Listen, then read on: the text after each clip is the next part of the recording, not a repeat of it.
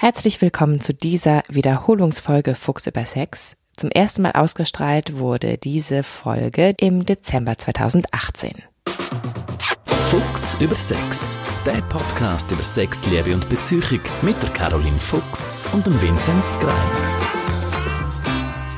Letztes Mal hat es hier bei uns im Podcast geheißen «Alles Penis». Es ist nicht das fair, wenn wir heute den Podcast einem weiblichen Geschlecht widmen. Vince, du bist begeistert gewesen, wo es darum gegangen ist, die Fragen vorzubereiten. Yes. ja, leg mal los. Ich werde mir Mühe geben, alles äh, wunderbar zu beantworten, was Genau. dich unternimmt. Genau, also letztes Mal alles Penis, heute all about Pussy. Wir sprechen über die Vulva, die Vagina, was auch immer. Es gibt da ja irgendwie, glaube ich, bei den Begrifflichkeiten ein bisschen Konfusion eigentlich, oder? Also was genau ist jetzt was eigentlich? Ja, genau. Das ist ganz spannend und auch ein bisschen bezeichnend, dass viele Männer und ganz, ganz viele Frauen das weibliche Geschlecht gar nicht korrekt äh, bezeichnen. Und zwar kommen wir dann auch noch auf die Bedeutung von dem falsch benennen oder woher das kommt äh, weiter ein. Aber jetzt einfach mal zuerst zur Klärung. Das weibliche Geschlecht hat quasi zwei Teile oder zwei Bereiche. Wir haben auf der einen Seite die Vulva, wo das äußere Geschlecht ist, und auf der anderen Seite die Vagina, wo das innere Geschlecht ist. Wenn wir vom ganzen weiblichen Geschlecht reden, dann brauchen wir Fachleute heute viel den Begriff Vulvina, also die Fusion für Vagina und Vulva. Und ich finde, obwohl ich sonst nicht so Fan bin von so putzigen Begrifflichkeiten und Verniedlichungen, finde ich eben, dass Vulva plus Vagina gibt Vulvina, finde ich eigentlich noch einen recht coolen Begriff, wo, wo fachlich verhebt, aber doch irgendwie auch noch einen schönen Klang hat. Vielleicht können wir da mal jetzt kurz ein Biologie-Hörbuch draus machen. Was ist eigentlich alles Bestandteil von dieser Vulvina? Was gehört da alles dazu? Genau. Also, wenn man das weibliche Geschlecht anschaut, dann äh, hat man sicher, eben jetzt mal mit einem Blick auf die Vulva, sieht man die äußeren Geschlechtslippen. Auch da ist wieder so ein bisschen eine Wortrevolution im Gang. Ähm, man redet oft von der Schamlippe. In der sexologischen Beratung versuchen wir wirklich von dem wegzukommen. Also, wir sagen Geschlechtslippen oder einfach äußere Lippen im Vergleich auch dann zu den inneren Lippen, die dann äh, weiter gegen Scheideneingang liegen. Also ihr vermeidet Schamlippen, das Genau, Wort. weil ähm, Scham hat eigentlich überhaupt nichts zu suchen dort. Und ähm, wir sind sehr viel gehemmt, was immer noch Sexualität angeht. Und ich finde, ähm, man soll nicht irgendwie ein Riesentamtam machen über das. Und ich sage sicher ab und zu auch mal noch Schamlippen. Aber ich bin mir auch am Umgewöhnen oder ich bin mich auch am Umgewöhnen, weil ich finde, überall, wo man eben die Negativität oder, oder Hemmungen oder halt eben so, man sagt dem, eine negative Konnotation, also einen negativen Beigeschmack ähm, kann rausnehmen, finde ich, soll man das auch machen. Das heißt auch zum Beispiel Geschlechtsbehaarung statt Schambehaarung? Behaarung? Genau. Mhm, okay. Oder Intimbehaarung. Ah, ja, klar. Ähm, Mhm. Und was ich auch finde, es ist, denn, das ist auch ein Thema, wo wir wahrscheinlich nachher noch dran werden kommen. Man hat früher auch gesagt, die grossen Schamlippen und die kleinen Schamlippen. Mhm. Da hat man mit dem eine weitere Tragödie aufgemacht, indem man nämlich den Leuten das Gefühl gehabt hat, dass die inneren Geschlechtslippen unbedingt kleiner sein als die äußeren. Mhm. Ähm, eben, dass das dann bei vielen Frauen Unbehagen ausgelöst hat, aber das ist überhaupt nicht so. Ähm, äh, wirklich super statistische Zahlen haben wir nicht, aber es ist absolut normal, wenn nicht sogar üblich, dass die inneren Geschlechtslippen ähnlich groß sind oder können vorkommen oder noch weiter können vorkommen als die äußeren Geschlechtslippen. Und eben Sprache ist eine mächtige Angelegenheit und ähm, wenn wir negatives, schambehaftetes äh, bei der Bezeichnung vom weiblichen Geschlecht schon drin haben, dann äh, ja, eben wie gesagt, ich finde, wir machen kein Theater daraus, aber wenn wir etwas Positives finden können, finde ich schön, wenn wir uns alle umstellen. Mhm. Ich würde gleich geschwind, wenn wir nochmal zurück zu den Bestandteilen der Vulvina kommen, zur Bezeichnung kommen, weil du das jetzt gerade angesprochen hast. Ich habe so das Gefühl, es gibt wie kein normales Wort, das man irgendwie verwendet. Es ist entweder total abwertend wie Fotze oder es ist irgendwie so kindlich wie Muschi und so. Also warum, ich meine, für das männliche Geschlechtsteil haben wir irgendwie super viele passende, auch echt neutrale ähm, Begriffe, aber warum schafft man es irgendwie nicht beim weiblichen Geschlechtsorgan? Wie man die Sachen dann wirklich bewertet. Also ob man jetzt Muschi etwas Schlimmes oder etwas Gutes oder etwas Schönes oder etwas Abwertendes findet.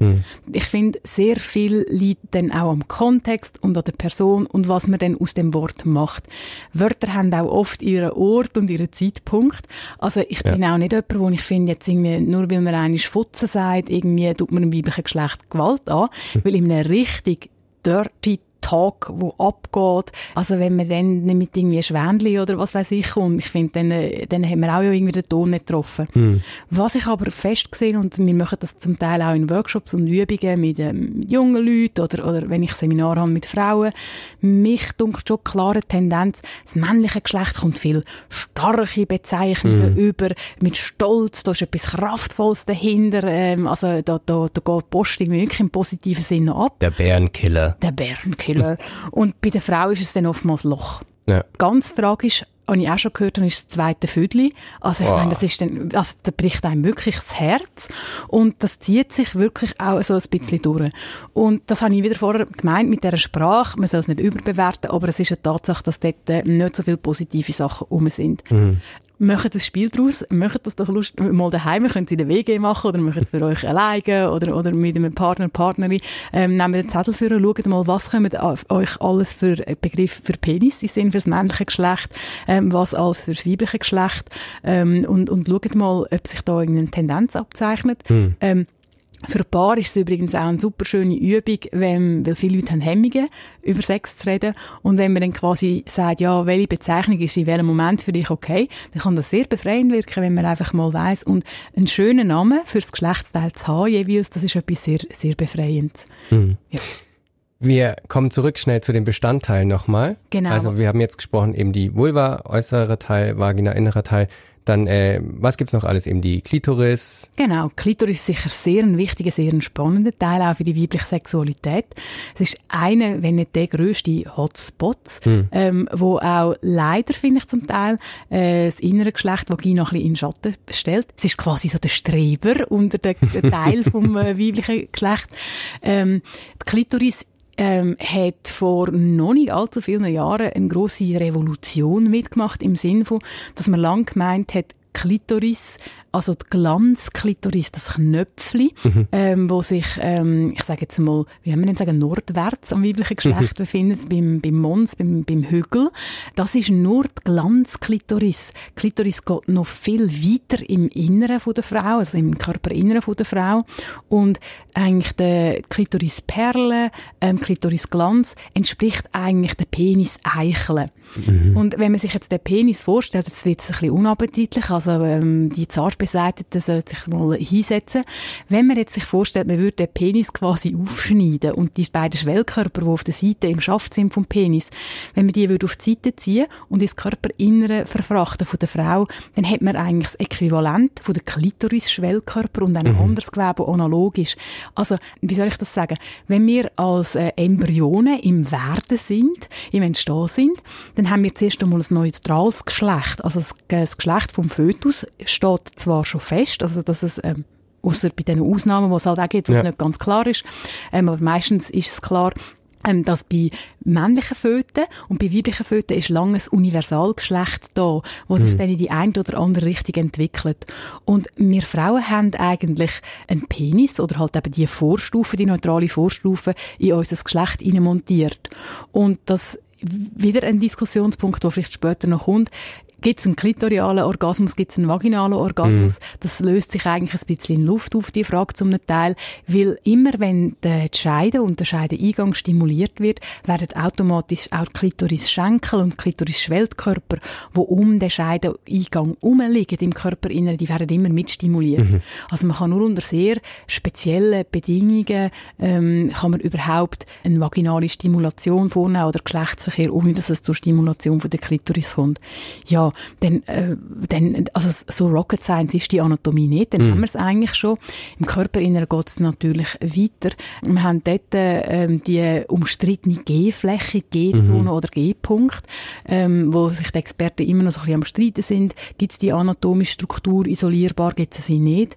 Ähm, dann nachher dann im Hinteren äh, von der Vagina treffen wir dann irgendwann auf den Muttermund, wo am Uterus, also der Gebärmutter, ja, nicht angemacht ist, sondern halt einfach der, der, der Anfang oder das Ende, wie man dann auch mm. immer will, bietet.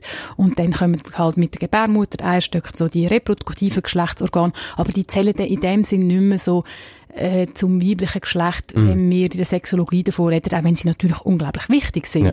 Aber die Scheide ist auch eine abgeschlossene Struktur, anders als beim After, wo man die effektiv im Körper kann verlieren kann, kann in einer Scheide nichts verloren gehen. Das ist manchmal auch so eine Angst, die Frauen haben. Es ist aber unter Umständen eine recht verwinkelte Angelegenheit. Mm. Und wir, sind, wir Frauen sind auch nicht alle unterschiedlich gross. Und es, äh, es kann wirklich mal sein, dass, äh, dass, dass man beim Gynäkolog wieder muss einen verschwundenen Tampon rausholen muss. Das sind ganz seltene Fälle. Also keine Angst, ähm, es, ist ein, es ist eine endliche, wunderbare Angelegenheit dort drin. Mhm. Ich würde gerne noch schnell zurückkommen zur Klit, zur Klitoris. Und zwar gibt es da von einem österreichischen Kabarettisten und Psychologen, fand ich einen sehr schönen Satz von dem Bernhard Ludwig, der heißt, die zwei Tragödien im Leben einer Frau. Die eine, wenn der Mann nicht weiß, wo die Klitoris ist. Die zweite, wenn er sie gefunden hat. Er spielt da so ein bisschen drauf an, glaube ich, dass der Mann dann sagt, oh geil, jetzt weiß ich, da muss ich drauf und rubbeln, bis sie kommt und übertrag sozusagen das, was ich irgendwie gerne meinen Penis habe, auf sie. Ist es so vielleicht gemeint oder wie meinst du das? Was er ganz genau meint mit der Tragödie, weiß ich auch nicht, aber es hat natürlich schon ein bisschen das Knöpfchen-Denken, das ist ja. nicht nur bei Männern, generell bei uns Menschen ist das eigentlich recht stark. Also man muss noch die kleinen, kleinen Kinder anschauen im Bus, also die Tragödie, wenn ich nicht kann, den Stoppknopf drücken bevor dem nächsten Halt als Kind, das ist schon, das zieht sich ja irgendwo durch ein bisschen weiter. Und ich denke, Frauen Lust machen, das ist unter Umständen eine komplexe Angelegenheit. Da wissen die Frauen von sich selber äh, überraschend oft nicht so gut Bescheid. Und dass Klitoris sehr in den Fokus gekommen ist und dass sie aufgewertet wurde mit ihrer Bedeutung, ist etwas sehr Schönes, weil sie ist wirklich ganz wichtig. Sie ist ein Hotspot. Aber es kann halt wirklich dann auch dazu führen, dass man dann irgendwie die Vagina vernachlässigt oder dann, ähm, was auch eine Möglichkeit ist, es ist sehr eine empfindliche äh, Stelle, nicht bei allen gleich, aber wenn er natürlich dann vielleicht in, bei einem Paar, wo man noch nicht so aufeinander eingespielt, zack, auf die Klitoris losgeht mit Druck oder, oder dann ist es zu wenig feucht, ähm, das, das, ist, das ist also sehr, sehr, sehr empfindlich. So Vergleich finde ich immer schwierig, weil wie man es messen, aber ich denke jetzt mal, die meisten Männer gehen ruppiger um mit ihrer Peniseichel als, als äh, mit äh, mit der Klitoris. Aber auch dann, es gibt Frauen, die mit sehr viel Druck und einem sehr starken, mhm. reibenden Rhythmus äh, an ihrer Klitoris äh, hantieren. Also das ist, das ist sehr individuell. Es gibt auch einige Frauen, die eigentlich gar nicht so genau wissen, wie das zwischen ihren Beinen da aussieht. Ich habe da jetzt in Vorbereitung auf den Podcast auch so ein paar Reportagen gesehen, wo es wirklich Seminare gibt, wo dann Frauen sich irgendwie vor einen Spiegel breitbeinig hinsetzen oder auch einander zwischen die Beine schauen und einfach dann irgendwie sagen, oh, was hast du jetzt da und schön. Und in dem Film der göttlichen Ordnung sagt auch eine, ich habe eine Tiger zwischen die Beine. Ein Tiger. Tiger. Ja, ein Tiger. Sie ist aus dem Appenzelt, deswegen Tiger. Sie schauen da eben auch in dem Seminar auf den Spiegel und dann so sich, sich zwischen die Beine. Warum hat man als, warum hat Frau ähm, so offenbar häufig gar nicht so den Bezug dazu, wie es Geschlecht aussieht? Es ist eigentlich sehr einfach er erklärbar. Also wenn Klein Vinzenz in den Jugend- oder Kindertagen an sich abgeschaut hat, ähm, dann ist es relativ einfach gewesen für dich, oder äh, werden wir wieder ein bisschen weniger persönlich, für einen Bub oder einen Mann ist es einfach, sein Geschlechtsteil zu sehen, ähm, auch zu berühren. Schon männliche ähm, Föten nehmen den Penis zum Teil in die Hand und stimulieren den Penis. Wenn Klein Caroline als ich abgeschaut habe als Kind, dann hat sie den Mons gesehen ähm, und sonst eigentlich nichts. Also als mhm. Frau siehst du dein Geschlecht nicht. Du musst wirklich einen bewussten Akt machen. Du musst dich vor einen Spiegel ansetzen. Du musst oder einen Spiegel in die Hand nehmen und dich wirklich so untersuchen. Und auch dann siehst du immer nur noch die Vulva oder erst die Vulva und die Vagina nicht. Mhm. Und das, das erklärt eigentlich so ein bisschen das Unwissen und dann auch durchaus eine Überforderung, die mit dem eigenen Geschlecht entsteht, weil viele Frauen den Schritt nicht machen. Und das ist wirklich eine Realität. Also wenn ich mit Frauen arbeite, es gibt viele Frauen, die ihr das Geschlecht noch nie angeschaut haben, irgendwie weil sie nicht draufgekommen sind. Es gibt auch leider sehr viele, die sagen, nein, ich, ich habe es mal gesehen, ich finde es nicht schön, ich habe es nie mehr anschauen. Also das ist nicht, das ist nicht selten, weil es, es braucht wirklich so ein Lernen und es immer wieder in Schrittli sich daran gewöhnen und daran antasten und es experimentieren und es anschauen will, so schön ein weibliches Geschlecht auch kann sein. Ich finde es ein total spannendes Körperteil. Ich finde, es ist auch ein Körperteil, wo, ich, wo viel sich nicht in auf den ersten Blick drin verlieben. Mhm. Weil wir es nicht viel sehen, weil es unbekannt ist, weil es zum Teil auch abgewertet worden ist oder ignoriert im besten Fall äh, in dieser vielen Negativität, haben wir auch einfach keine Übung, mit, mit Vulven umzugehen oder mit dem Anschauen von Vulven. Wenn Vulven gezeigt werden, dann sind das oft Vulven, die einem bestimmten Image entsprechen. Der Trend verändert sich ein bisschen wieder, aber möglichst wenig Haar ist immer noch ein Thema bei vielen. Mhm. Dann äh, sind die Vulven, werden das schön angeschaut, wo ich sage jetzt mal, ein, wie, ein, wie ein aufgeschnittener Pfirsich daherkommen. Aber eigentlich sehr kindlich dann auch, oder? Ja, ich finde, oft kommt dann sehr der Pädo-Vorwurf. Das ist nochmal eine ganz andere Liga, mhm. nochmal ganz eine andere Schiene. Aber es ist nicht von der Hand zu weisen, dass das Geschlecht oder die Version vom weiblichen Geschlecht als populär gilt, wo ein etwas Ungefährliches hat. Also etwas mm. Unschuldiges und etwas Ungefährliches. Und das hat ja auch einen sehr einen, einen symbolhaften Charakter. Die meisten Vulven sind aber wilde Angelegenheiten, also verschiedene Farben, verschiedene Strukturen, ähm, eben äußere und innere Lippen können sehr verschieden geformt sein. Ähm, es ist eigentlich, mir kommt es manchmal ein bisschen vor, wir haben eine Rose für uns und wir wollen eigentlich einen Tulpen daraus machen. Mm. Und äh, sind beide schöne Blumen, also also nichts gegen die Tulpe. Aber ja, es wird einfach im Charakter und, und der Realität vom weiblichen Geschlecht nicht klar, wenn man eben die, die Pfirsich-Vorstellung vor sich herträgt, sei es als Anspruch an mich selber als Frau oder als Erwartung dann vom Mann. Tatsächlich ist es ja so, dass viele Frauen offenbar eine Tulpe zwischen den Beinen haben wollen. Es gibt diese Schamlippenkorrekturen, die da en vogue sind. Man spricht schon von Designer-Vulven ähm, oder ja, Vulvinas. Und ich finde, ist das, was geht eigentlich? Ich freue mich, dass du gestolpert bist, weil tragischerweise steht in den meisten Presseartikeln immer Designer-Vagina. Ich habe es eben hier auch auf dem Zettel stehen, ja, dachte, Moment, jetzt habe ich... Hm. Aber schön, red, schön reden wir darüber. Ah, du bist typischer Psychologenspruch. Aber es ist eben genau wahr, man sagt Designer-Vagina und es ist überhaupt nicht Vagina gemeint, obwohl ja. es auch korrektive äh, oder verändernde, korrektiv heisst ja eigentlich verbessern, aber das wäre jetzt nochmal der zweite Fettnapf gewesen. Äh, es gibt auch Eingriffe Eingriff im Inneren vom Geschlecht. Aber was dann eigentlich gemeint ist, ist meistens die Veränderung von der Vulva. Ich finde es ein sehr schwieriges Thema, weil ich bin dort sehr gespalten. Auf der einen Seite sage ich ganz klar, das sind keine harmlosen Eingriffe. Ich finde, man ja. muss da sehr, sehr genau schauen, warum kommt der Wunsch? Was verspreche ich mir davon? Wie gut kenne ich mein Geschlecht? Wie gut kenne mhm. ich andere Geschlechter? Also ich finde eigentlich, die Bringschuld, die eine Frau so eine Veränderung hat, ist, ist sehr groß. Auf der anderen Seite bin ich auch jemand, der sagt, ähm, ich bin dafür, dass ich arbeite mit erwachsenen Menschen. Ich finde, Wünsche sind zu respektieren. Es, es, ist, es ist oft nicht ganz schwierig, die Balance zu finden. Und was aber auch ist, es gibt wirklich Fälle, wo es eine Indikation gibt. Also es gibt Frauen, wo, wo immer wieder mit Entzündungen auf der Geschlechtslippe mhm. kämpfen. Ähm, es gibt auch Frauen, ähm, was man auch relativ häufig sieht, ist, ähm, wir haben immer mehr Frauen, die eine Hormonbehandlung machen wegen einem unerfüllten Kinderwunsch. Mhm. Ähm, das kann als Nebenwirkungen zur Folge haben, dass äh, die Geschlechtslippen deutlich anwachsen, vor allem die äußeren. Mhm. Das kann fast, jetzt wird es nicht so schön vom Bild her, es kann fast wie so eine Blumenkohlartige Wucherung dann geben. Mhm. Und die kann wirklich recht massiv sein. Und an einem anderen Fall, es gibt Frauen, die müssen quasi, bevor sie das Lip aufziehen, wirklich ihre Geschlechtslippen drapieren, damit es nicht unangenehm ist. Mhm. Und ich finde, so einer Person dann einfach die einfach alle in den gleichen Kübel zu rühren und pauschal zu sagen, nein, du hast nicht das Recht, etwas machen zu lassen, ähm, du, du jagst einem Pornobild an, das ist einfach nicht fair. Mhm. Und darum finde ich, muss man wirklich sorgfältig äh, schauen, von was reden wir denn genau und was sind die Motive. Aber die Haltung von unserer Gesellschaft, was nicht in mein Bild macht, wird im wahrsten Sinne des Wortes zurechtgeschnitten. Mm. Soll man sich bitte auch mal auf der Zunge gehen lassen.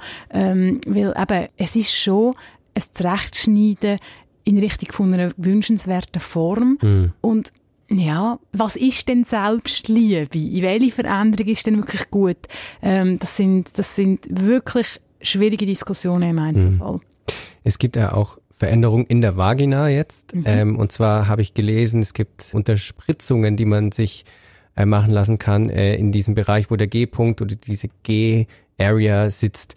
Was genau ist eigentlich dieser Mythen und Sagen umwobene G-Punkt? Der G-Punkt ist wirklich etwas, wie, wo noch diskutiert wird unter Experten. Mein Wissensstand ist, dass man eigentlich die Struktur anatomisch nicht wirklich kann festlegen kann. Mhm. Auch viele Gynäkologinnen und Gynäkologen sagen, man sieht eigentlich nichts oder man, sieht, man kann nicht so wirklich sagen, ja, auf Zellebene kann man ganz klar sagen, das ist ein Organ oder, oder irgendwie äh, einfach, äh, sonst können wir recht genau sagen, zum Teil auf Zellebene, okay, das muss es sein. Ja. Aber, und das gilt übrigens für die gleichen Ärzte zum Teil auch, äh, es gibt so viele Frauen, die sehr genau und präzise und glaubhaft können einen Unterschied beschreiben Das finde ich mal persönlich, ich zähle mich dazu, ähm, dass man aber auch nicht kann sagen nein, es ist nichts an dieser G-Zone. Ich finde Zone ähm, passender als Punkt. Mhm. Punkt hat wieder so ein Knöpfchen-Denken. Ja. Ähm, viele Frauen beschreiben es, also überhaupt mal der theoretische Standort oder die Lokation ist auf der Bauchseite in der Scheide, also wenn man Finger reinführt, Richtung Bauch drückend, ungefähr so drei, vier Zentimeter im Körperinneren, auch dort gibt es Spielraum. Ähm, sehr unterschiedlich, was Frauen dort spüren. Es gibt gewisse Frauen, die sagen, ich merke einen, einen Unterschied in der Oberfläche. Also, mhm. das tut vielleicht ein bisschen anders ist. Vielleicht gewisse Leute sagen, oder Frauen sagen, das ist ein bisschen kribbelt, das ist ein bisschen raucher. Andere sagen eher, nein, es ist vielleicht ein bisschen glatter oder ein bisschen glitschiger. Ähm, die einen Frauen sagen, ich merke dort eher, dass es weicher ist, also dass es eine andere Druckempfindlichkeit hat, mal auf der Fingerebene, aber auch ein anderes Körperempfinden, wenn man dort den Druck ausübt. Ähm, wieder andere sagen, nein, es ist eher härter, also ich merke dort eher mehr Widerstand. Es ist sehr divers, aber so die Zone, wo das passiert, die wird eigentlich immer sehr, sehr ähnlich benannt und ich denke, wir haben dort wirklich eine Struktur, was spannend ist, ist, was dahinter liegt. Ähm, und das ist nämlich der uretrale Schwamm. Äh, das ist, ähm, manchmal sagt man auch die weibliche Prostata. Mhm. Ähm, das ist Drüsenmaterial und eben so ein schwammartiges Gewebe, wo die Uretra, also die Harnröhre, äh, umgibt. Ähm, das kann anschwellen, wenn mehr, Flüssig wenn mehr Flüssigkeit, mehr Blut in die Zone reingeht. Und ähm, das ist dann auch der Punkt, wo, äh, wenn man den reizt, es zu einer Ejakulation bei der Frau kann kommen. Und der G-Punkt und der uretrale Schwamm, das sind so ein bisschen Zonen, wo, wo verschmelzen. Mhm. Und wenn man das Gefühl hat, ah, es hat da wie ähm, so Indiana Jones-mässiges archäologisches Kreuz im Inneren an der Scheidewand oder eben einen Punkt, wo irgendwo am Ende noch es geht, dann ist es nicht ganz richtig, aber es ist dort durchaus anatomisch etwas am Laufen. Was ist eigentlich am Laufen bei einem vaginalen Orgasmus im Vergleich zu einem klitoralen? Wir haben da vorhin schon ein bisschen das angeschnitten. Ja, das ist noch recht spannend, wenn man die Geschichte äh, von der weiblichen Sexualität anschaut. Dann ist so ein großer Big Bang negativer Art in die Richtung passiert mit Freud, wo gesagt hat, dass der klitoriale Orgasmus unreif ist und der vaginale Orgasmus ist reif, also quasi eine Entwicklungsstufe, wo man hin mhm. schaffen. In meiner Ansicht nach ist Freud dort zum Teil auch ungünstig später interpretiert worden, also man hat die Bewertung leider noch verstärkt. Sexologisch kann man sagen, er hat insofern ein bisschen recht gehabt, als es einfacher ist, den klitorialen Orgasmus zu entdecken, weil mhm. halt äh, die Klitoris ausliegt, dass man zuerst als Frau mit der Stimulation anfängt. Also völlig mega gemein und nur chauvinistisch ist Freud nicht gewesen. Und halt auch die besondere Begrifflichkeit von dieser Zeit hat dann auch noch einen Schaden angerichtet. Aber er hat ganz klar gesagt, nein, der eine ist besser. Spannende ist, es hat dann einen zum Glück eine Revolte gegeben mit dem Feminismus von Frauen, die ganz klar gesagt haben, nein, und auch übrigens mit der Sexualforschung, die in den 60er, 70er Jahren aufgeblüht worden ist, wo man auch gesagt hat, Frauen, die keinen Orgasmus haben können, dass sie, wenn sie klitorale Stimulation machen und die fördern, dass es dann eben oft besser geht, nicht bei allen. Und man hat wirklich den Klitoris aufgewertet und ihre Rolle. Und dann ist das Pendel für mich dafür halt fast ein bisschen zu stark in die Richtung geschwungen. Das kommt zum Teil auch noch ein bisschen auf die Kultur drauf an.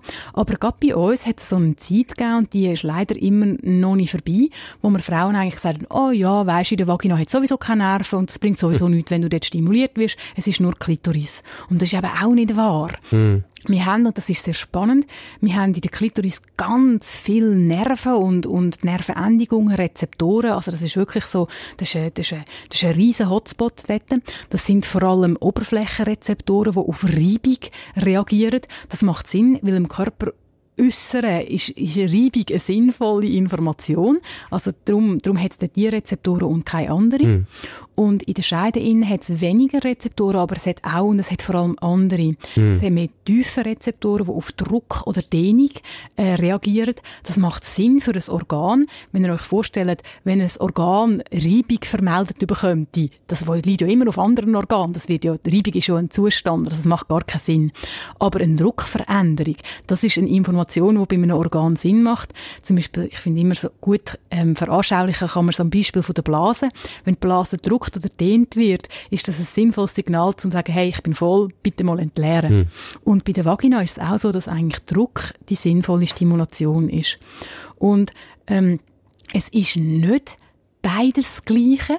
Also, wenn ich eine klitoriale Stimulation mache, dann tut im Kortex, also auf dem Gehirn, auf der Hirnrinde, leuchtet, wenn man das untersucht, andere Areal auf, mhm. als wenn man vaginal stimuliert. Es geht also nicht einfach alles ein gleicher Pulp namens Geschlecht, obwohl das natürlich nicht immer kilometerweit mhm. auseinander liegt auf der Gehirnkarte. Man weiß auch bei Frauen, die zum Beispiel durch eine Beschneidung keine Klitoris und keine Schamlippen mehr haben, die können durch die Vagina ausgelöst einen Orgasmus erleben, wo, sehr umfassend ist. Denn gleichzeitig weiß man bei Frauen, also übrigens sind Klitoris und äh, die Vagina auch nervlich anders erschlossen. Hm. Ähm, das führt dazu, dass Frauen, die eine Querschnittlähmung haben, oft über eine klitoriale Stimulation keinen Orgasmus mehr haben können, über eine vaginale Stimulation schon, hm, weil die, die Nerven, die die Vagina ähm, ansteuern, die sind anders verschaltet als quasi über den Rückenmarkskanal, mhm. der dann in diesen Fällen verletzt ist. Also wirklich, es sind zwei verschiedene Sachen, mega spannend und was ich vor allem fast noch das Spannendste finde, ist, und ich bin ja ein Fan von, von der Entwicklung vom weiblichen Geschlecht. Ich werde das auch gerne mal nutzen, irgendwie Frauen zu sagen, hey, habt auch Mut, euren Vaginalorgasmus zu entdecken, wenn euch das interessiert und wenn ihr das Gefühl habt, mal, ich habe Lust auf das Projekt. Weil, von vielen Frauen, und gibt es auch wirklich Studien dazu, die das sehr systematisch erfragt haben, wird der klitoriale Orgasmus ähm, als sehr intensiv und vor allem aber lokal beschrieben, mhm. während dem der vaginale Orgasmus als umfassender und eigentlich eher als Ganzkörpererlebnis beschrieben wird. Also regional versus aus dehnt. Und ich finde, das ist eigentlich schon noch spannend, oder, wie die verschiedenen Stimulationslokationen, äh, also Ort für, ein, für eine Auswirkung ja. haben. Ähm, wenn wir von Regionalität sprechen sozusagen, würde ich gern äh, auf das Feuchtwerden zu sprechen kommen. Mhm. Eine Frau wird feucht, heißt ja nicht automatisch eigentlich, dass sie jetzt Bock auf Sex hat. Bei einem Mann ist es ja auch so, wenn er einen Ständer hat, heißt nicht automatisch, er will jetzt vögeln, oder? Genau. Also das ist eins von vielen Erregungsmerkmalen der Frau. Ja. Es gibt sehr Unterschied, wie das funktioniert. Ein Unterschied von der Intensität, von der Lubrikation, sagen wir, also vom Feuchtwerden. Ähm, bei gewissen und gewissen Umständen kann das sehr schnell passieren. Es ist auch eine Schutzfunktion. Das ist ein typisches Beispiel, dass es bei Vergewaltigungen kann sehr zu einer spontanen und intensiven Feuchtwerden kann kommen, einfach damit, weil der Körper sich selber durch das schützen und das ist irgendwie dann auch an den Erregungsreflex gekoppelt. Es ist aber nur eins von vielen Symptomen und es ist zwar ein wichtiges, aber eben nicht nur das Einzige, was es braucht. Es braucht auch eine Durchblutung und eine Bewegung vom, vom Inneren, von der Vagina, weil wenn die Frau wirklich erregt ist und wenn die Erregung ins weibliche Geschlecht kommt, dann verändert sich die Vagina sehr stark. Sie wird länger nach hinten, also ähm, der Penis hat vorher gar nicht unbedingt Platz. Wir müssen uns auch noch mal daran erinnern, ähm, das ist jetzt nicht so sympathisch, aber äh, oder, oder es ist nicht so ein schönes Wort, aber die Vagina ist primär mal ein Hautschlauch, wo mhm. vom, vom Muskeln und anderem Gewebe umgeben ist. Und der Schlauch liegt eigentlich immer aufeinander. Also es ist nicht so, dass wir Frauen mit einer permanenten Höhle durch die Gegend würden laufen. Das wird halt immer auf diesen anatomischen Querschnitt so als, als, als Grotto symbolisiert. Die Höhlenmenschen. Die Höhlenmenschen, also nicht gegen Forschungsexpeditionen dorthin. ähm, aber das sogenannte, das heißt Tenting im, vom Englischen im Sinne von Zelt machen, auf Deutsch heißt mhm. Ballonieren, finde ich auch wahnsinnig äh, sexy als Ausdruck. Ähm, das passiert unter Erregung, also wenn die Frau erregt wird, wird die Scheide in der Länge ausdehnt, der Muttermund wird nach oben ähm, gesogen quasi oder oben gerichtet, weil es ist sehr eine empfindliche Stimulation, wenn der Mann mit dem Penis dort ankommt, dann kann das recht zackig, recht weh machen. Und der Muttermund wird eben durch die Ballonierung, durch das Tenting aus dem Weg rausgehoben und erst dann wird es richtig Platz. Und die Erregung und das hat dann eben, also die läuft parallel. Aber das ist nochmal eine ganz andere Dimension als werden. Und das braucht es eben, dass die Frau beim Sex wirklich auch Lust empfinden Das braucht Zeit, ähm, zum Teil nicht wenig. Und da müssen wir jetzt auch gar nicht einfach so immer nur auf Partner zeigen, der, der Mann kommt schon genug auf den Deckel über. Hm. Es sind oft meiner Erfahrung nach die Frauen auch, die sich selber zu wenig Zeit nehmen oder zu wenig Zeit ähm, nicht mal einfordern, sondern einfach signalisieren und erbitten. Also, dass wenn er und sie es gewöhnt, ah ja, ich bin ja nass oder sie ist ja nass, dann können wir loslegen mit Geschlechtsverkehr. Sondern dass man wirklich auch sich die Erregung aufbauen lässt, dass man macht, was, was, was man Lust macht, was antönt und auch sehr genau mit der Aufmerksamkeit ist im Geschlecht, will wenn man das macht und wenn man das lehrt, wenn man quasi lehrt, der Sprache von der Vulvina zuzulassen und sie, sie lernt und versteht, dann kommt man irgendwann wirklich die ganz klare Körperempfindung über, wenn die Vagina eigentlich sagt, hey, wow, jetzt habe ich Lust, etwas aufzunehmen.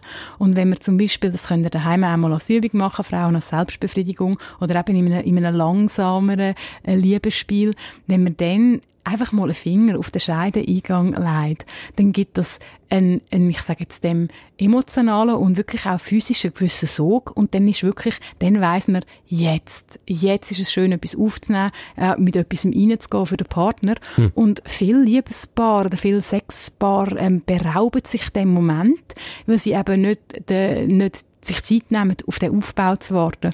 Und Geschlechtsverkehr, die Stimulation im Inneren ist wirklich viel befriedigender, viel spannender, deutsch gesagt viel geiler, wenn man mhm. eben mit dem Aufbau wirklich spielt und abwartet. Ich würde nochmal geschwind auf das Tenting zurückkommen. Auf das hätte dich beeindruckt. Ja. ja, vor allem das Wort. Weil wir sind ja alle ein bisschen Pfadfinder. Ja, so, ja, ich war auch mal ganz kurz bei dem Fahrdesign. Da muss ich etwas erzählen. Ich finde das mega lustig. Alle, die Kinder daheim haben, Buben rennen ja die ganze Zeit mit irgendwelchen Schwertern und Steckchen um. Also das wirklich, das, das Phallus-Symbol, das ist real. Jetzt achtet mal, wie viele Mädchen Taschen umtragen, wo sie Sachen rein tun und wie oft das Mädchen Häusli bauen. Jetzt ist es nicht so, dass Mädchen generell nicht gerne Stecken, mit Stecken spielen und dass das nur so ist, aber ähm, schaut doch mal oder erinnert euch an früher, eigentlich die Frauen sind mehr so die Häuslibauer und so die Nestbauer und quasi eben Behältnis, wo dann halt vielleicht das weibliche Geschlecht symbolisieren. Und ich finde das mega spannend, weil wir halt irgendwo durch auch auf anderer Ebene schon einen Bezug und ein Spiel mit unserem jeweiligen Geschlecht ist, haben. Ist natürlich auch die Frage, was man den Kindern zum Spielen in die Hand drückt, ob ich halt dem Mädchen äh, einen Korb gebe und dem Bub schon von Anfang an schwert. Aber ich glaube so, das Geschlecht, das soziale Geschlecht wäre eh nochmal irgendwie das ein machen wir auch noch. Oh ja, das, da freue ich mich auch drauf. Genau. Neben mir geht es jetzt um das Zelt. Es gibt ja dann Frauen, die mit einem Zirkuszelt unterwegs sind und es gibt Frauen, die mit dem Zweimannzelt unterwegs sind. Heißt, es gibt Frauen, vor allem zum Beispiel nach der Geburt, wo sich das Ganze so geweitet hat, dass es dann auch sexuell schwierig wird. Es gibt ja, glaube ich, den Ausdruck des Lost Penis Syndromes. Was genau bezeichnet das? Ja, wenn wir jetzt, du hast mit Bildern hantiert jetzt gerade, die sehr verbreitet sind, aber sie sind zum Teil aber auch wirklich anatomisch nicht sinnvoll. Also wenn ich nochmal charmant an den Hautschlauch erinnere, der eigentlich prinzipiell aufeinander liegt, ist eigentlich zum Teil wird dann auch mit der Größe oder sie ist zu groß, sie ist zu weit, dann wird man der anatomischen Gegebenheit einfach, man redet dann quasi wie mit den falschen Begrifflichkeiten, um es einfach mhm. mal fair und neutral zu beschreiben. Ähm, dann finde ich auch, ist, was heißt denn genau nach der Geburt? Es kann eine Veränderung geben. Aus der sexologischen Praxis weiß man eigentlich, dass oft dann immer auch noch andere Faktoren zusammenkommen. Also, da geht es wirklich, und das ist jetzt nicht darum, weil wir irgendwie Schuld hin und her schieben Aber wir haben vielfach die Männer, die sehr einen intensiven Druck präferieren, mhm. wie im Geschlechtsverkehr, auch sehr eine intensive, sehr starke, schnelle, rhythmische Reibung mit der Hand beim Masturbieren machen mit viel Druck. Und wenn wir, ich sage immer, es ist ein bisschen wie beim Radio, oder wenn ich, ich tendenziell, je älter ich werde, je weniger spüre ich und je mehr ich die Lautstärke aufhauen. Je mehr sie aufhauen, je, je schlechter wird mein Gehör noch und das gibt es eben mm. auch in der Sexualität. Mm. Und Druck ist dann quasi wie so ein bisschen die Lautstärke. Und wir haben dann oft die Paar, oder sagen wir, wenn er schon mit einem sehr druckintensiven, sehr, sehr einer harten Stimulation in, in Paarsexualität kommt und das nebendran noch zelebriert, unterstützt noch von Porno, oder, wo noch mehr Körpergefühl wegnehmen, man ist total im Kopf, man ist mega im Schauen und spürt mhm. sehr wenig den Körper und sehr wenig das Geschlecht. Die, die also dort recht steil unterwegs sind, wenn bei denen natürlich dann eine gewisse Veränderung dann bei ihr in der, in der Vagina reinkommt, die trifft das viel mehr. Und natürlich geht es dann darum, dass man postpartum, also nach der Geburt, wirklich auch den Beckenboden wieder stärkt. Die Frage ist auch immer, ist alles wirklich korrekt abgeheilt? Es gibt wirklich auch den Riss in dem Bereich, wo zum Teil nicht bemerkt werden, nicht gut vernäht werden. Das ist auch nochmal eine riesige Kiste mit, mit, mit Komplikationen. Mhm. Ähm, es, es gibt, ähm, äh, ich habe mich da auch, auch sehr aufdatieren lassen äh, von, einer, von einer Chirurgin, die Operationen macht dann an der Vagina. Ähm, die hat mir gesagt, ja, es gibt zum, die sogenannte Vier-Finger-Dilatation, also Vier-Finger-Weitung. Da kann man quasi die vier Finger von der Hand einfach ohne Widerstand äh, reinheben, weil wirklich muskuläre Strukturen so verletzt und nicht korrekt vernäht worden sind bei der Geburt. Das gibt's auch. Ja, also, ja. Äh, also, man muss aufpassen, oder? Nicht jeder Mann, der nichts mehr spürt, ist einfach ein, ist einfach ein, äh, ein Idiot, oder? Wo, wo zu fest rubbelt. Mm, also das wird mm. ich mal ganz klar gesagt haben. Mm, ähm, aber eben, es, es, es kommt sehr viel, es spielt jetzt sehr viel mit rein. Und eben, wenn es um rein es hat einen riesen Aufruhr gegeben, weil irgendwie, ich glaube, eine Luzerner Institution hat eine grosse Vermessungsuntersuchung gemacht mhm. vom weiblichen mhm. Geschlecht. Und es sind die mega unter den Deckel gekommen, wie wir da so rüde mit dem weiblichen Geschlecht können umgehen und jetzt müssen wir auch noch das und bla bla bla. Ich persönlich finde immer, sind, Daten sind spannend und halt eben, man kann das Grössenkonzept auf Zentimeter und was die Studie eigentlich einfach gesagt hat, ist gesagt, hey, Jungs und Mädels, es gibt mega riesige Unterschiede. Ja. Wir sind alle anders. Und das ist eigentlich als entlastende Botschaft, denke ich, und sie ist dann sehr wieder normierend interpretiert worden. Aber wirklich, wenn es um Größe geht, muss man nochmal sagen, aufgrund von ihrer Funktionsweise ist es einfach ein anderes Thema als, als beim Penis. Bei beiden gilt aber schlussendlich, dass ähm, Kompetenz und Gewohnheiten sehr viel ausmachen, was denn die vorliegenden anatomischen Gegebenheiten für einen Einfluss haben.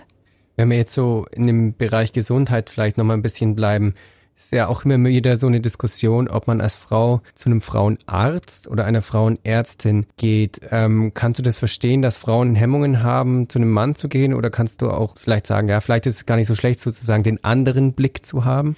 Also das Ausmaß von, von Sachen, die man als Sexologin und Psychologin kann nachvollziehen, ist ja in dem Sinn unendlich. Mhm. Und ich glaube, die Hemmung, äh, besonders bei Frauen, die vielleicht nicht so vertraut sind mit ihrem eigenen Geschlecht, dass die auch noch einem, einem Mann zu zeigen, jemand vom anderen Geschlecht, ich finde, das ist jetzt nicht, das ist jetzt nicht Rocket Science, dass man das irgendwie einigermaßen emotional kann nachvollziehen. Mhm. Ich finde es auch noch lustig, bei den Männern gibt es das andere auch. Es gibt den Mann, wo, wenn sie Gelegenheit zu einer Ärztin zu gehen haben oder Urologin, finden sie das grossartig und, und rennen dort hin. Es gibt aber auch ganz viele Männer, die sagen, hey, nein, ich will lieber, ich will lieber einen Typ haben, der da die Hardware auch noch kennt. Für mich ist es vor allem eine Frage von meinen eigenen Geschlechterkonzept, die ich habe. Ja. Ähm, habe ich das Konzept, dass wenn ich zu einem ärztlichen Untersuch gehe, dass ich auf eine Fachperson treffe. Spannend mhm. ist auch, dass die Person geschlechtsneutral ist in dem Sinn. Also, dass man, man reden eben nicht Fachmann oder Fachfrau. Ich finde, man soll seine Bedürfnisse kennen, ja. ähm, man soll auf die Bedürfnisse hören. Wenn es mir mega wichtig ist, zu einem Mann oder zu einer Frau zu gehen, finde ich, dann kann man das machen. Wenn man irgendwann mal fünf freie Minuten hat, dann kann man sich ja mal fragen, woher jetzt die Präferenz ganz genau kommt. Also wenn ich mich in Grund und Boden geniere von einem Mann, dann, dann, dann wette ich da tausend Stutz, dass es auch noch an anderen Orten vielleicht Hemmungen gibt in der Sexualität, wo es schön wäre, wenn ich sie vielleicht könnte ablegen. Aber eben, ich finde, man soll die Sachen auch nicht, auch nicht dramatisieren. Mhm. Ein ähnliches Thema ist für mich, ähm, zu wem gehe ich in eine Beratung? Also es gibt Frauen, die zu Frauen in Beratung wollen, weil sie das Gefühl haben, sie werden dann besser verstanden. Ja. Oder was auch sehr oft kommt, dass Männer sagen, nein, ich kann doch noch nie sexologisch beraten lassen ähm, von einer Frau, weil die hat keinen Penis, wie soll die wissen, was ich denke? Ja. Und da finde ich, da tut man wirklich einfach die Ausbildung und Kompetenzen von einer Person äh, irgendwie abwerten, wo einfach, das ist einfach nicht die Realität, weil ich meine, jetzt muss immer ehrlich, wie manchem Gynäkolog ist vorgeworfen worden, oder, also ich finde, es ist auch nicht fair, wenn man sagt, ja, nur weil ein Gynäkolog äh, keine Vulvina hat und noch nie geboren hat, äh, kann er eine Frau nicht richtig betreuen. Also ja. es steckt leider Gottes auch hüben wie drüben recht viel Sexismus drin. Noch weiter bei dem Thema Gesundheit. Es gibt ja nicht nur den Penis, der reingeht in die ähm, Vagina. Es gibt ja auch Sachen, die rauskommen. Es gibt den Ausfluss. Ähm, was kommt echt raus? Es ist Advent. Genau. Was versteckt, was versteckt sich hinter dem Türchen? Ähm, Ausfluss gibt's ja verschiedenste Arten. Ich nehme an, es sind auch einfach manchmal Selbstreinigungssachen äh, von äh, der Vagina, aber ab wann sollte man dann irgendwie sagen, oder Frau sagen, ich gehe jetzt ähm, Wir dürfen Frau schon mal sagen. Ja, ich wollte es aber jetzt einfach mal so machen. du machst es total gut. Gut. Wann sollte man wirklich sagen, oh, ist ein bisschen komisch, ich sollte vielleicht zum Arzt?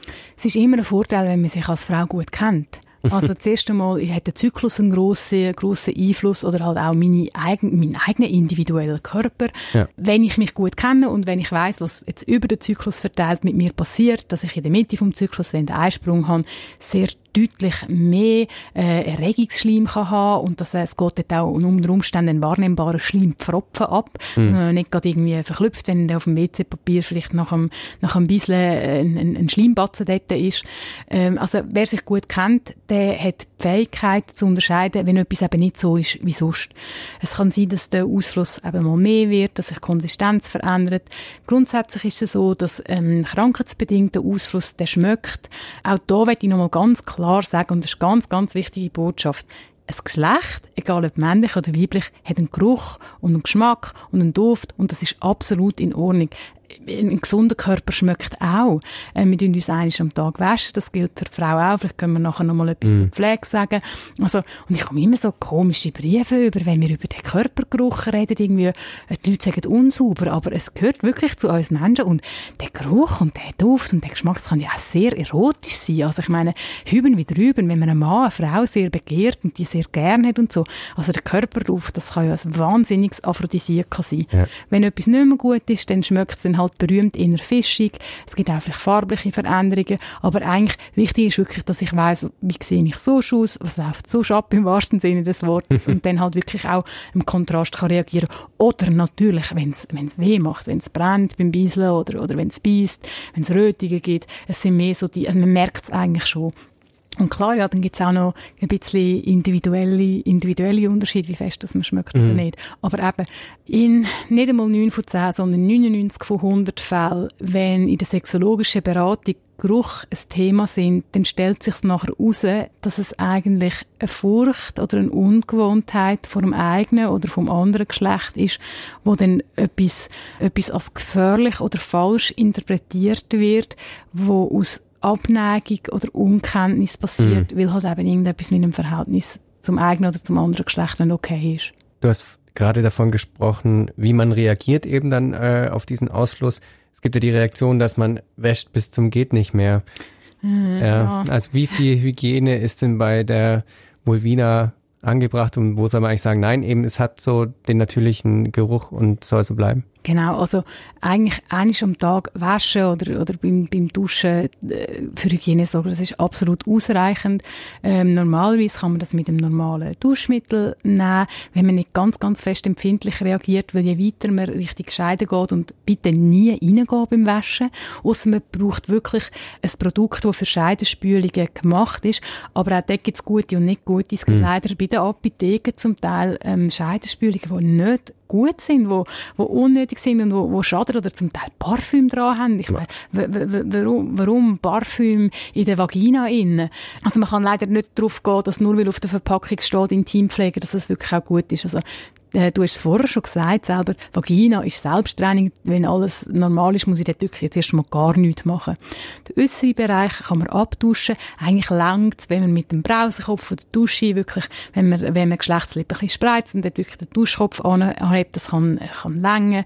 Ähm, man muss aber nicht jetzt super Angst haben vor Seife, aber bitte nicht schaumen und schrubben und, und auch noch richtig nach, nach innen.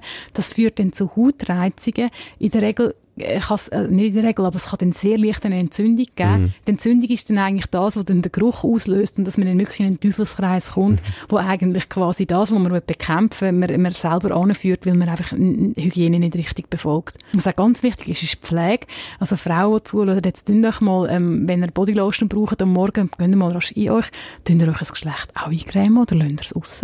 Und spannend ist, dass viele Frauen ihr Geschlecht nie eingremen. Mm. Auch mhm. Männer sind tendenziell eher nicht so Bodylotion-Fan, mhm. aber die, die brauchen, die lassen zum Teil einfach den Penis aus. Ich weiß nicht warum. Das ist so irgendwie das Bermuda-Dreieck der verlorenen Körperpflege im Sinne von, wenn wir jetzt so liebe, liebevolle Pflege meinen.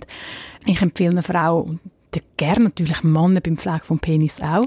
Öl finde ich sehr schön. Ähm, man kann es dann gerade mit einer Intimmassage verbinden, wo man sich spürt, wo man sich pflegt. Ich empfehle hochwertige, einfache Öl in Bioqualität. Zum Beispiel so Jobaöl ist gut, das Mandelöl ist gut. Ähm, schön sind auch Öl, die viel Vitamin E drin haben. Äh, Haut im Intimbereich hat das sehr gern. Mit denen dürfen wir dann übrigens durchaus auch in die Vagina reingehen, also den Scheideneingang oder noch, noch weiter brauchen zum Erkunden vom Inneren von der Scheide. Immer gut. Und dann einfach einisch im Kontakt sein und auch das Geschlecht nähren und pflegen und kennenlernen. Und wer sich das angewöhnt, ähm, das sind Frauen, die nachher es einfacher haben mit dem Genuss. Das sind Frauen, die es einfacher mhm. haben, wenn es dann vielleicht zu Veränderungen kommt in den, in den Wechseljahren. Also es ist, ein, ist eine super Investition und auch einfach, hey, sorry, wir pflegen so viel an unserem Gesicht, an unserem Geschlecht pflegen wir überhaupt nichts, mhm. erwartet aber irgendwelche nachher Höhenflüge und Lustexzess, behandelt es aber jetzt nicht gerade wie der letzte Dreck, aber das, was gerade knapp daneben liegt. Und das ist wirklich, das klingt jetzt mega hart, aber es ist wirklich zum Teil der sexuelle Alltag von vielen Frauen. Also es wirklich einfach, ja nicht anlangen, ja nicht sehen, mhm. ja nichts damit zu tun haben, aber dann äh, reinigen, als ob es irgendwie der Seuche Pfuhl wäre. Also jetzt sind wir gekommen von vom Venushügel bis über die Schamlippenkorrekturen bis zum Waschgang und Massage, Ölen, ich glaube, wir haben jetzt so die Vulvina ziemlich vermessen insgesamt, oder? Die Fehlt da noch was? Ja, die Vermessung der Vulvina. Ich denke, Neugier ist ganz wichtig, positiv. Also wirklich Message wieder an Frauen. Entdeckt euch selber. Wenn ihr euch selber entdeckt und das, das, das mit euch äh, gerne macht und schön macht, könnt ihr auch mehr von einem Partner zulassen und geniessen. Ähm, ich habe letztes Mal beim Penis gesagt, ich könnte, ich könnte äh, stundenlang über Penis schwätzen mit mhm. grosser Begeisterung.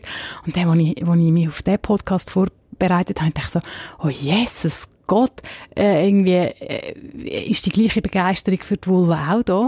Und ich mhm. muss sagen, ähm, meine die Einstellung zum weiblichen Geschlecht ist bei mir auch als Fachperson anders. Also ich merke das Verborgene vom weiblichen Geschlecht und dass es mhm. eben anders liegt. Das merke ich auch. Ich habe aber auch ganz viel Liebe und Begeisterung gespürt und halt auch so ein Mysterium. Ja, voll. Es ist viel mysteriöser, finde ich. Und ich finde, das soll man kultivieren, oder? Ja. Für sich, man soll sich interessieren und auch als Paar. Und, und das zeigt für mich auch nochmal, und wir werden sicher auch noch zu Gender-Themen kommen in diesem Podcast, eigentlich, wir dürfen sehr verschieden sein. Wir sind anatomisch sehr verschieden, Männer und Frauen. Und ich finde, cool ist es dann, wenn wir das, wenn wir das zelebrieren und mit der gleichen Liebe und Offenheit ähm, beiden Körperteilen begegnen. Und ähm, ja, es ist das versteckte Geschlecht, aber ich meine, hey, es ist Advent, es ist Zeit der Geschenke, der Überraschungen und vielleicht ein bisschen mehr mit dem Adventsgeist und Geschenkgeist an die Vulvina angehen, ähm, das wäre so mein Tipp. Und schauen, was hinter dem Türchen ist. Genau. Tschüss.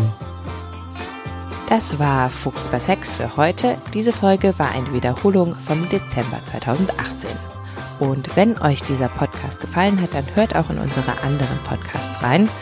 Den Sportpodcast Pro und Conter und unseren Wissenspodcast Durchblick findet ihr auf blick.ch, auf Apple Podcasts, Spotify oder wo auch immer ihr eure Podcasts findet.